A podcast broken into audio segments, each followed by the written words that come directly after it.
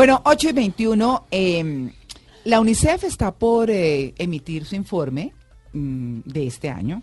Obviamente tendrá que ver con el año anterior. Pero quiero transmitirles y quiero compartirles las cifras de UNICEF, el informe de 2016, que con seguridad pues corresponde al 2015. Esa sería la vigencia. Y lo que dice la UNICEF es, y lo estaba diciendo hace un año, no dudo eh, que lo vuelva a decir ahora, es que es hora de actuar, es la hora de tomar acciones. Siempre hay que tenerlas.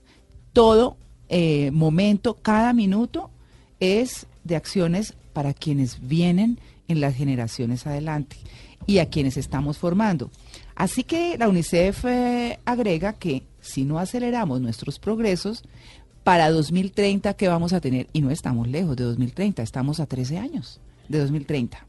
Casi, y estamos hablando de cifras globales, 70 millones de niños y niñas podrían morir antes de cumplir 5 años. Wow. 70 millones. 3,6 millones solamente en 2030, por ejemplo. De ese total, en 2030 serían 3,6 millones. El plazo para cumplir los objetivos de desarrollo sostenibles. Imagínense ustedes. Entonces vámonos, por ejemplo, a África. Dice que los niños de África subsahariana tendrán 12 veces más posibilidades de morir antes de cumplir 5 años que los niños de los países de altos ingresos. 9 de cada 10 niños que vivan en una pobreza extrema lo harán en África subsahariana. Unos alumnos juegan en un centro de desarrollo del niño en la primera infancia del distrito de Gulu, o Gulu, mejor, en Uganda. Más de 60 millones de niños en edad de asistir a la escuela primaria estarán sin escolarizar, prácticamente el mismo número de los que no van a la escuela hoy en día, o sea, hace un año.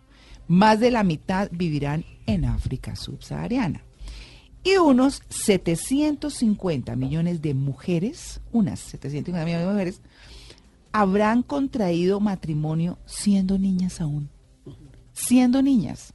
En esas cosas culturales en unos casos, de conveniencia en otros y de aberración en otros, pues que uno no entiende, pero que bueno, así está el mundo. Así que para hablar de esta realidad hemos traído, traído a la que más está en línea con nosotros, Isabel Cuadros, que es una mujer eh, que nos ha acompañado en los medios por muchos años también, psiquiatra y directora de la Asociación Afecto. Me atrevería a decir que es una de las personas que más conoce de la niñez en Colombia, que más tiene cifras y que está, eh, m- mejor dicho, nunca termina de aterrarse de todo lo que pasa con nuestros niños día a día. Y además es que este estudio, lo más dramático y lo más triste es que estamos hablando de niños que no han nacido. Ah, ¿qué tal? Entonces estamos ofreciéndoles un panorama bastante oscuro y negro a lo que viene. Claro. Doctora Isabel Cuadros, muy buenos días.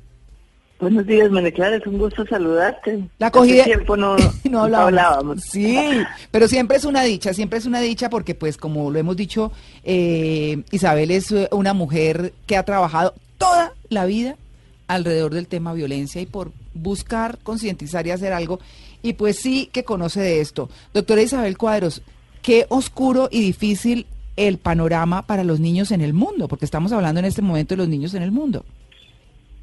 Sí, sin ninguna duda, especialmente los niños que van, y todos sabemos pues que van a morir de hambre en esa África.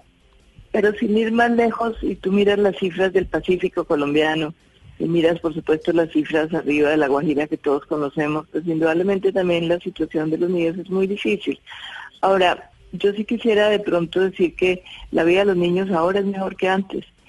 Eh, porque por lo menos ahora tenemos Convención de Derechos del Niño, tenemos una serie de legislaciones que los protegen, porque no es bueno que pensemos que de todas maneras no se ha logrado nada en la especie humana.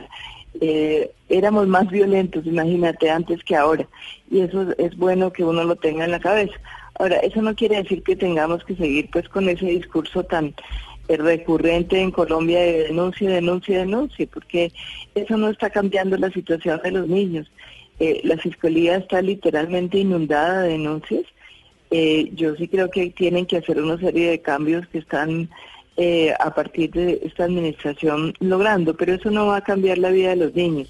De manera que indudablemente tenemos que hacer cosas distintas de lo que estamos haciendo.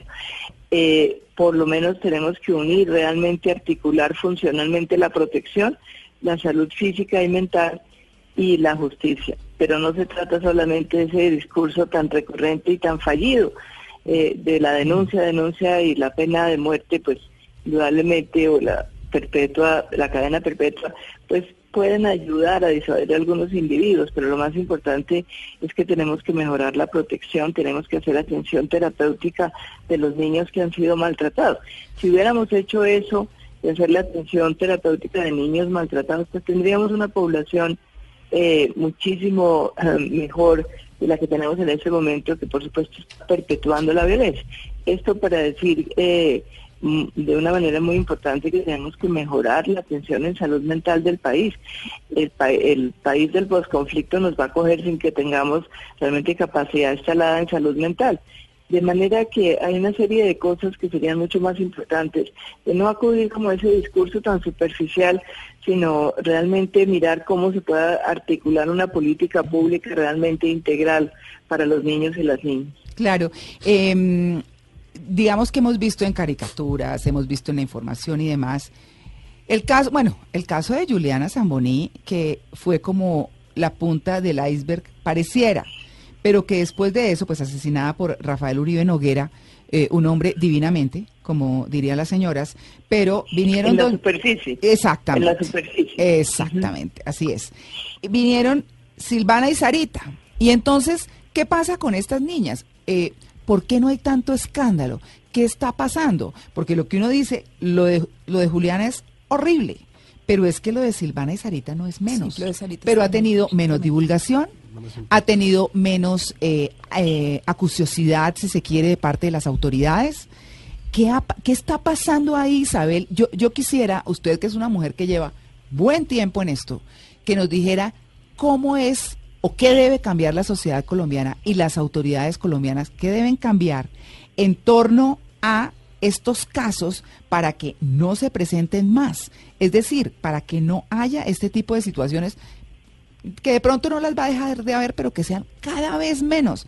Pero es increíble que con lo de Juliana, persecución, eh, es decir, una cosa, pero de verdad como debiera ser el caso de cada uno de los niños.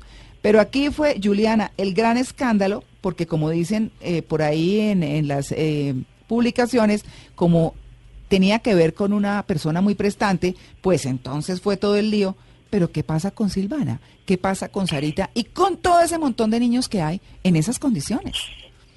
Sí, pues mire que la semana anterior a que muriera mm, Johanna Zamboní, Juliana Zamboní, eh, había muerto una niña en el hospital eh, de Suba, eh, mm, seriamente torturada por sus propios padres y realmente mm, tiene que decir que no le hicieron ningún escándalo, siempre salen María Clara en los sitios donde pues solamente la doctora Cuadros creo que lee eso en el periódico porque no le hacen este ruido. Yo creo que Juliana era pues un muy buen artículo para los medios eh, por lo macabro, porque era una niñita pobre versus un individuo de condiciones eh, pues muy altas eh, pero digamos que todo ese tipo de retórica que se dice que la sociedad está enferma y todo eso, pues realmente es desde la ignorancia, ¿no? Porque estos tipos de casos pues pasan en todas partes. Ese mismo, ese mismo semana en que murió la niña, Zamboni murió una niña en condiciones muy similares en Argentina y demás. Entonces, digamos que un poco la explicación que uno se da de por qué les llama la atención a los medios más una cosa que otra, yo creo que tiene que ver con una negación cultural muy importante y es que los padres son capaces de hacer lo mismo. Es decir, la niña que Sarita, que murió en Ibagué, pues era una niñita que ya había sido abandonada, que la comisaria infortunadamente la, se la entrega a alguien sin ningún análisis, que la salud, y hay que reconocer eso, ya había dicho que eso, las lesiones que la niña que tenía era el maltrato. Entonces, eh, si nosotros fuéramos a analizar cómo interrumpir esta tragedia, hay que hacer lo que se hace en Estados Unidos, eh, eh, que se llama mock review, y es que usted ya coge, desde medicina legal, coge el caso, mira las lesiones que la niña tenía y mira todos los que habían o intervinieron en el caso y que no vieron algo que hubieran debido ver. Mm. Eh, y esta, a este, digamos, esta metodología se llegó en Estados Unidos porque, por supuesto, pasa lo mismo que acá, de que de todas maneras hay una serie de personas eh, que cometen equivocaciones muy graves. Y no se trata de perseguir a nadie, sino de que no podemos seguir haciendo lo mismo eh, en, en la sociedad en general. Es decir, la articulación entre el sistema de salud, el sistema de protección y el sistema de justicia es lo que está definitivamente mal. Entonces, estas personas que detectaron algo en el hospital, no sabemos, en el caso de, de la niña Sarita, no sabemos si comunicaron oportunamente, no sabemos si hubo respuesta o no, pero para poder saber dónde es que el sistema no funciona, pues toca sentarse con cada uno de los casos y mirar qué hemos de, lo que ellos llaman, los americanos lo llaman las red flags, ¿no? Las mm. banderillas rojas. Mm. Es decir, este caso es muy grave, porque, por ejemplo, eh, la persona que la está cuidando tiene rasgos sádicos, o es un sociópata, o es una persona que no tiene vínculo afectivo con el niño. Pero aquí seguimos trabajando, como dice mi amigo el doctor Montoya en Manizales, con el estado manicurista, ¿no? Todo es con las uñas. Entonces no tenemos unas escalas de medición de riesgo, no tenemos una buena evaluación de la custodia eh, porque aquí un poco se hacen las cosas entre comillas al ojo. Eh, este me parece como mejor persona, entonces le damos el niño ahí, pero no hacemos una buena evaluación y con escalas que puedan medir por lo menos la evaluación de riesgo. Mm. Entonces, cuando uno ve estos casos, pues realmente lo que deberíamos es todos aprender de que hemos debido hacer algo. Mm. Yo creo que efectivamente sí hay que denunciar los casos, hay que reportarlos a bienestar familiar, hay que moverse porque los vecinos siempre saben eh, eso es un fenómeno mundial, es decir, alrededor del caso grave de maltrato siempre hay alguien que sabe. Entonces, en esa dirección, pues tenemos que hacer una verdadera articulación de los sectores, cosa que en este momento pues no está ocurriendo. Claro. Eh, a veces cuando uno llega a la fiscalía no lo tratan como el amigo, sino como el enemigo. Cuando realmente pues eh, hay pocas personas expertas en este tema en el país, infortunadamente, pero toca como articularnos que una persona, un médico pueda, médico de urgencias pueda decirle a la fiscalía, mire, a mí este caso me parece muy sospechoso de maltrato infantil y por supuesto la articulación más importante es con el sector de protección. Pero indudablemente estamos, yo me atrevería a decir como 30 años atrás de lo que se hace en, en la mayor parte de los Estados Unidos. Entonces, eh, y eso indudablemente tiene que ver, yo a veces eh, seguramente María Clara, producto de, de 30 años de estar mirando casos, uno pues, se vuelve un poco sarcástico, ¿no? Yo le digo, usted sí, sí habrá leído un libro sobre maltrato, mm. porque es que esta cosa de funcionar en la violencia contra las mujeres y los niños desde la ocurrencia, ¿no? A mí se me ocurre que, como dice uno de los de la aldea de niños, eh, dice me late, dice Dice Alejandro Ruiz, dice melate, y entonces el melate es una cosa peligrosísima, porque los abusadores sexuales, indudablemente, primero, no son fáciles de detectar, pues es claro eh, que el señor Uribe no hubiera nadie, lo había detectado, lo había denunciado, que sepamos. Eh, pero eh, este tipo de cosas que no están basadas en el conocimiento científico son peligrosísimas. Déjeme decirle, por ejemplo, la historia espantosa del SAP, que es el síndrome de alienación parental que es una cosa terrible que se inventó un americano eh, que se llamaba Richard Garner y que básicamente es la defensa organizada del abuso sexual. Y usted no puede entender que hoy en día, hoy en día, es una cosa terrible porque básicamente lo que hacen los funcionarios es decir que la madre indoctrinó al niño y no investiga. Y eso es gravísimo porque, primero, el síndrome es una cosa que es solamente de manejo médico. Es decir, yo no me meto en el campo, ustedes periodistas y ustedes no se meten en el niño de medicina. Entonces, ha hecho carrera ese tipo de cosas. Entonces usted me dice, sí, eh, decimos pobrecitos los niños, pero cuando usted llega a la comisaría, cuando usted llega al juzgado, entonces hay un funcionario que dice que la madre indoctrinó al niño.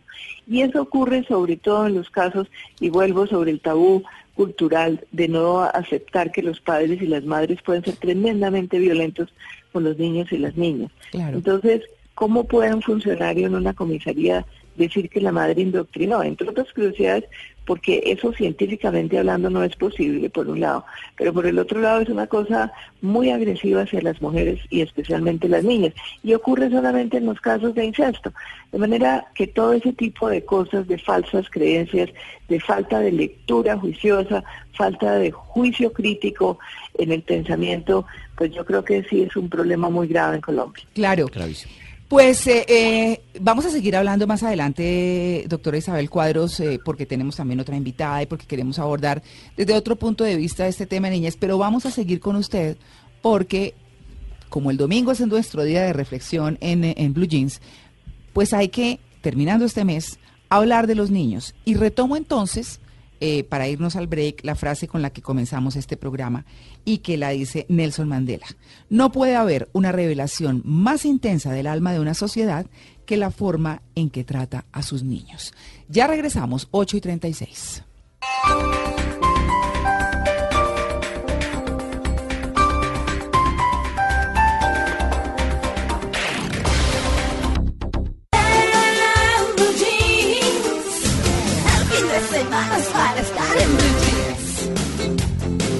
Bueno, Rocío Barrios Cadena es médica de la Universidad del Bosque y psicóloga de la Universidad del Rosario. ¿Ya muy paciente, señora? Psiquiatra. ¿Psiquiatra? Es distinto. Bueno, médica psiquiatra, tiene que ser, ¿sí? Bueno, tengo solo médica, me disculpa. bueno, muy bien. No soy psicóloga, soy psiquiatra. Ah, es médica de la Universidad del Bosque y psiquiatra del Rosario. No, al revés. Ah. Médica de la Universidad del Rosario, psiquiatra de la Universidad del Bosque. Estamos locos de todas maneras. sí. Loco Lucas. ¿Nos abre consulta? muy bien, más o menos, más o menos. Aquí, le aquí tiene consulta para todo el año, yo de por vida.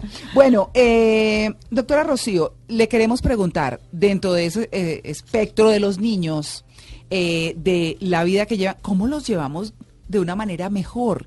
Los niños son muy elementales y muy básicos, pues como quiera que son nuevos en la vida, por decirlo de alguna forma. ¿Cómo hay que llevarlos para que tengan una vida mejor, pero también para prevenirlos de vejámenes y de cosas tristes?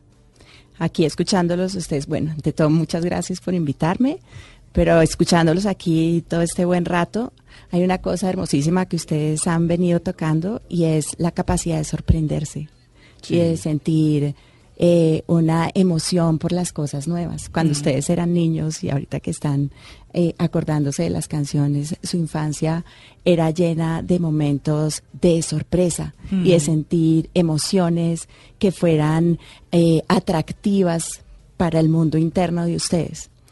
Eso se ha perdido mucho porque la inmediatez, eh, la tecnología sobre todo, la capacidad de sentir empatía por el otro, de darse cuenta y de relacionarse con los hijos se ha perdido un montón. Antes para calmar a los hijos uno jugaba con ellos, para eh, eh, enseñarles la vida, uno se relacionaba con ellos y hablaba con ellos. Ahorita no quiero decir que no, lo que quiero decir es que se está, muy, se está más preocupado por los miedos que hay que por las certezas que uno tiene para relacionarse con un otro. Y la crianza es una gran aventura, una gran aventura, que lo hace a uno una mejor persona si uno es capaz. Y la mejor persona quiere decir con más herramientas, con más habilidades, con más estructura de carácter, si uno es capaz de leer a los hijos y ayudarlos a ellos a que tengan criterio. Los niños pequeños no tienen criterio, no lo tienen los adolescentes tampoco, ¿sí? Entonces uno tiene que ser un techo de ellos, por eso la crianza es tan difícil, pero es una gran aventura. Y un techo de ellos implica presencia, implica que uno tiene capacidad de juicio, implica que uno tiene capacidad de darse cuenta de cómo cuidar a los hijos, ¿sí? Pero para eso hay que estar en relación con ellos, ¿sí? Y yo creo que eso se ha perdido mucho. Claro, uno cuando va, por ejemplo, a los pueblos ve todavía a los niños en los parques. Exacto. No están tan permeados por la tecnología. Exactamente. La tecnología se está convirtiendo, a mi juicio, muy personal, peligrosamente en una, en una eh, barrera de empatía entre tú y un otro. Claro, claro. ¿Qué hacer entonces en, eh, en ese caso? Cómo jugar más con los niños. Es que los padres no hemos visto la importancia de jugar con los niños y ellos piden todo el tiempo, ¿por qué no juegas conmigo? ¿Por qué no juegas conmigo? Y uno se deja llevar por el trabajo, por no tener tiempo. ¿Cómo recuperar esos momentos? Y cuéntenos cuál es la importancia de jugar con los niños, nuestros hijos. Isabel hacía alusión a una cosa súper importante que es la salud mental. Y mm, perdón hacer la diferencia entre psiquiatra y psicólogo, o sea, yo de amo los, jefe de prensa porque estaba preguntando. Amo los psicólogos, pero o sea, lo que quiero que entiendan de esto es que los psiquiatras y los médicos eh, tenemos que mm, una formación muy especializada, muy profunda de lo que es la psiquis humana, la naturaleza humana y las relaciones con el entorno. Claro. Lo que yo y, y, y vuelvo a la salud mental, y yo creo que nos hace falta un montón de medidas psicoeducativas, ¿sí? Porque con lo que tú me preguntas, yo creo que estamos demasiado facilistas en todo. Y nos estamos olvidando de lo esencial y nos estamos olvidando de hacernos las grandes preguntas. Lo esencial es lo que uno consideraría tan elemental, pero tan importante. Exacto. Y las grandes preguntas, las grandes preguntas. O sea, nosotros no vamos a poder cambiar nada de esto si no hacemos, nos hacemos grandes preguntas y volvemos a la reflexión. Y la reflexión es, ¿qué, qué está pasando en mí para que yo no pueda jugar con mi hijo? Por ejemplo, esa es una gran pregunta. ¿Sí? No el afán de qué hacemos para poder volver a jugar con mis hijos. ¿Sí? Es volver a uno. ¿Sí? Ah, o sea, nos estamos olvidando de preguntarnos qué está pasando conmigo. Como estamos además tan llenos de estímulos externos, o sea, todo el tiempo hay una es, es abrumador los estímulos externos y la cantidad de, situaciones que uno en teoría tiene eh, la posibilidad de tener. O sea, nos estamos volviendo voraces.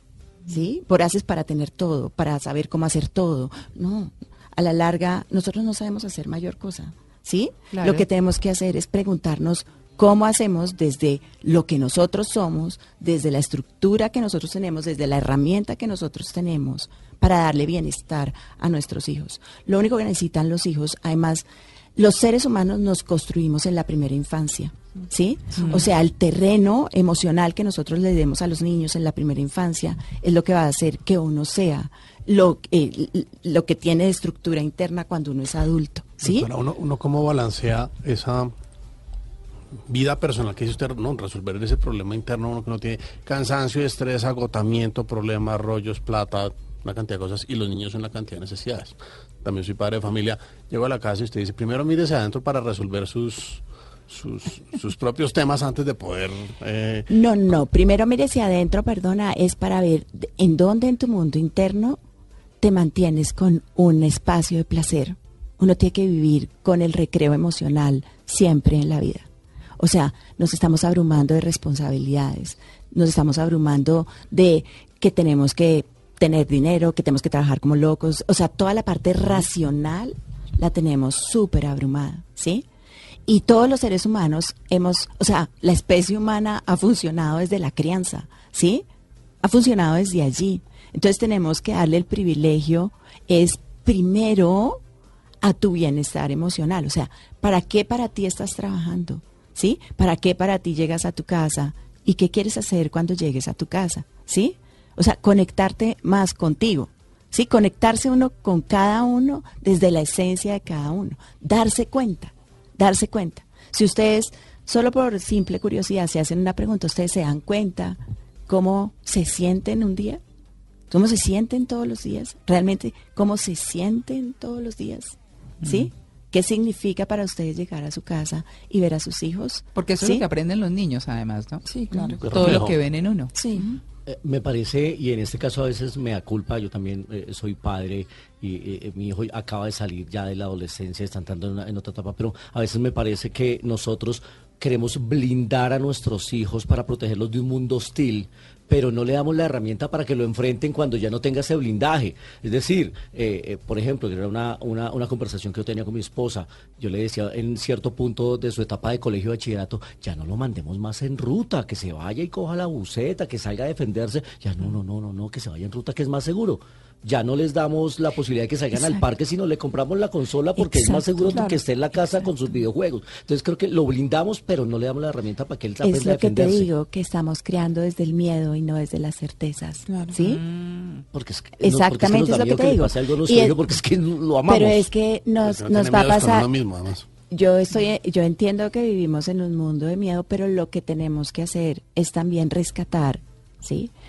Eh, primero, las fuerzas que tenemos para, o sea, el problema no es la hostilidad, el problema es o las agresiones o el problema con los hijos es qué hacer, cómo los ayudamos a construir para que ellos puedan tener recursos o encontrar herramientas para manejar las situaciones externas. Es distinto. Claro. Pero para eso nosotros tenemos que mirarnos a nosotros mismos, ¿sí? Mm. Y entendernos como somos. Y la base del ser humano no está en el miedo, ¿sí? La base del ser humano para ser constructivo, quiero decir. O sea, Sí. para ser destructivo está en el miedo. Sí. Para ser constructivo está en la calma, En la- está en la serenidad, Muy bien. ¿sí? Y eso implica el goce. Por eso me parecía súper bonito lo que ustedes estaban haciendo ahora to- to- desde el inicio del programa. ¿sí? Claro. Que estaban volviendo a qué? Al goce. O sea, les producía goce, les producía Ay, eh, gratificación. sorpresa, les producía gratificación. Y lo otro que se hacía, lo de la familia Telerín también Ah, es sí. contemporáneo mío. Ah, bueno. Entonces vamos a la cama que hay que descansar Sí, para que mañana podamos estudiar. Ah, ¿viste? Eso Enrique Llano Sí, también. Pero Sí. ¿qué se hacía? ¿Qué era lo mágico de eso? Ajá. Que se hacía en familia. En familia, Claro. Que se hacía en familia. Mm, O sea, solamente pregúntense mm. Qué cosas realmente hacemos en familia. En familia, en conciencia de estar en relación con ese otro. ¿Sí? En conciencia de estar en relación conmigo. Perceptivamente, emocionalmente. ¿Sí? Esencialmente. Desde mi esencia a tu esencia. Bueno, pues Buenísimo. importantísimo y muy chévere, ¿no? Sí, frases como muy genial. contundentes. Doctora eh, Rocío Barrios, muchas gracias por su atención con Blue Jeans de Blue Radio, por haber madrugado aquí ti, el domingo. gracias. No Sí. es fácil, ¿no? No, pues me levanté a las seis y media y me perdí 40 minutos hasta que un señor de la moto se apiadó de mí y me vino escoltando, porque Ah. si no seguiría dando vueltas hasta Osa, más o menos. bueno, muy bien, muchas gracias. Estamos eh, en Blue Jeans de Blue Radio. Ya regresamos en este especial cerrando el mes de los niños.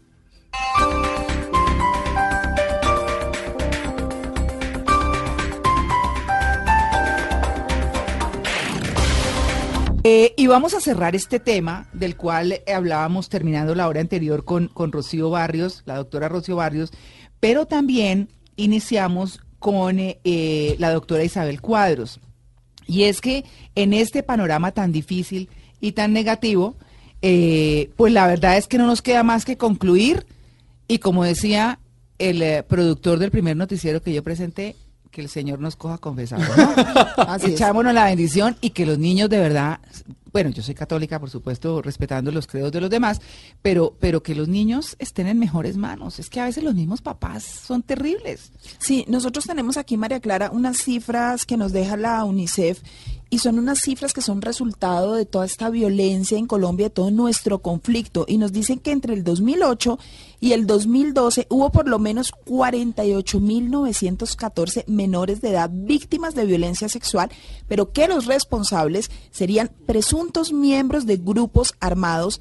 Entre esas víctimas tendríamos 41.313 niñas y 700 y 7.601 niños.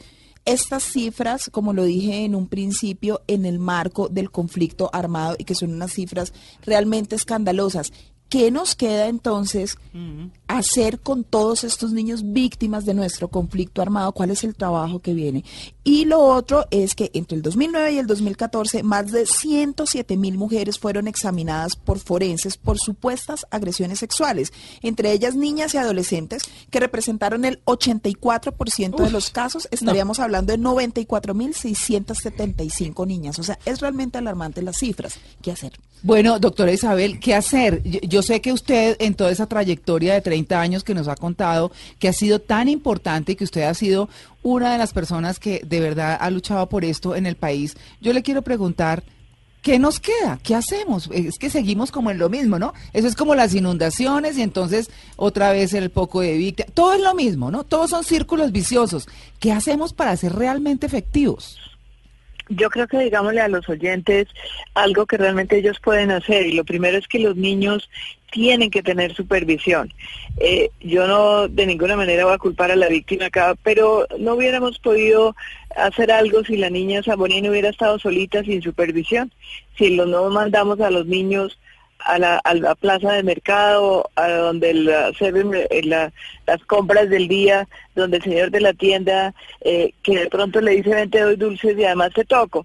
Entonces, sí hay una falta de supervisión muy grave eh, de los adultos a los niños en muchos casos. Usted no se imagina lo que hemos visto nosotros en el Hospital de la Misericordia de quemaduras que a veces son intencionales y a veces son accidentales. Entonces, por favor, oyentes, recuerden, el café caliente quema.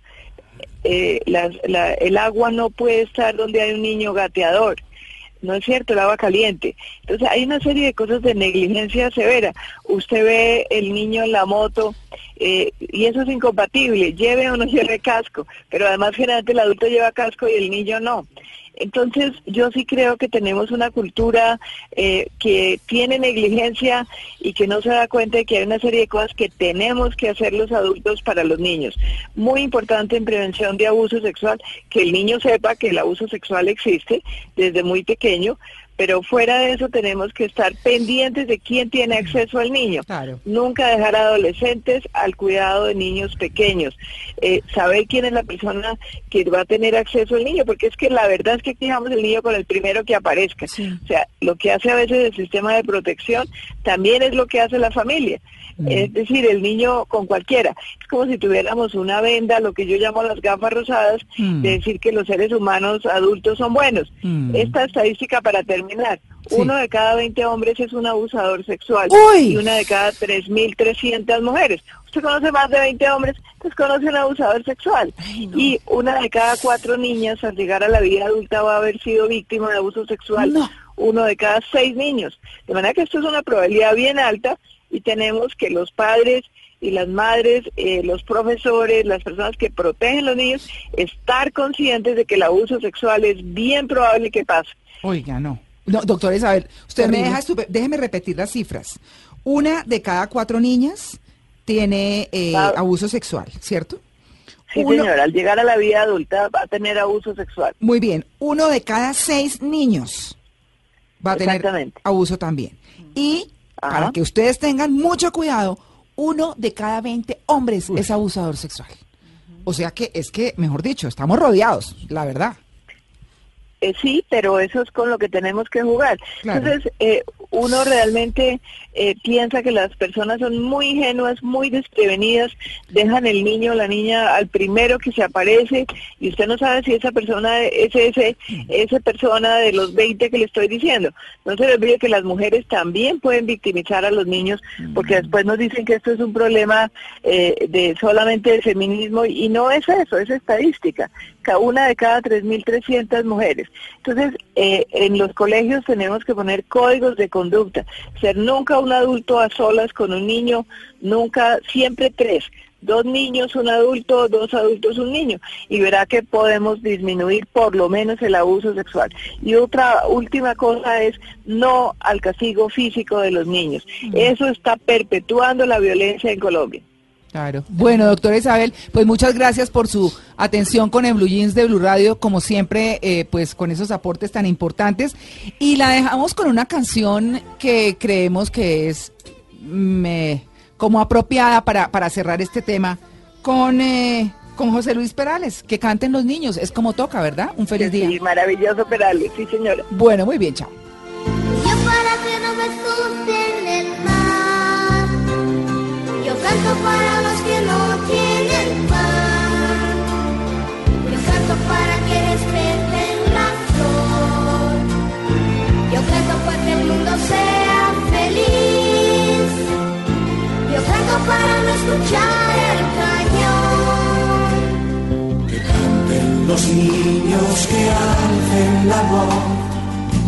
Doctora Rocío, antes de que usted se vaya, también su, su rematico del tema.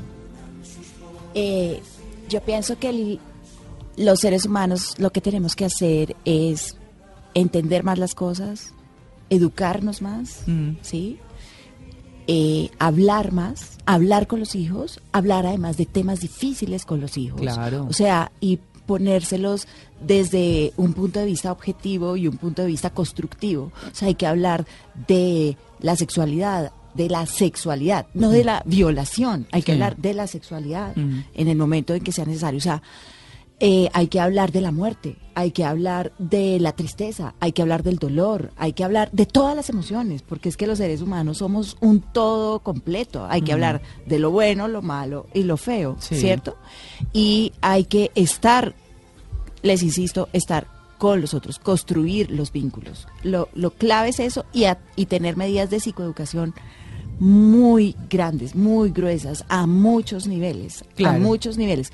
Mejor dicho, usen a los psiquiatras, básicamente, en modo más grueso, Sí. de verdad. Sí, Usen a los para locos psiquiatras. solamente. Exactamente, Sí, o sea, tienen el gran tabú de que los psiquiatras solo vemos locos. Los psiquiatras lo que menos vemos son solo locos, o sea, Mm. los psiquiatras trabajamos en salud mental y Bueno, en bienestar. Entonces, a los niños hay que escucharlos, pero así.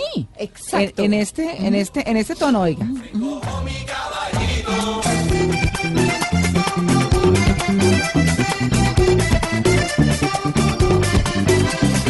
caballo de madera, mi juguete más bonito, se le ha dañado una pata y se encojó mi caballito navegando río abajo, vi jugando un abuelito, me enseñó cómo curarlo y bailamos este jueguito.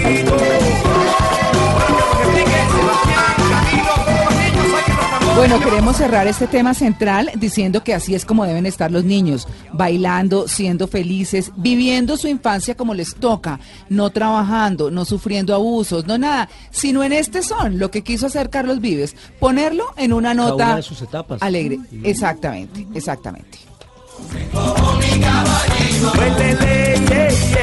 camino mi caballito. Camino, camino, camino mi caballito en la gana.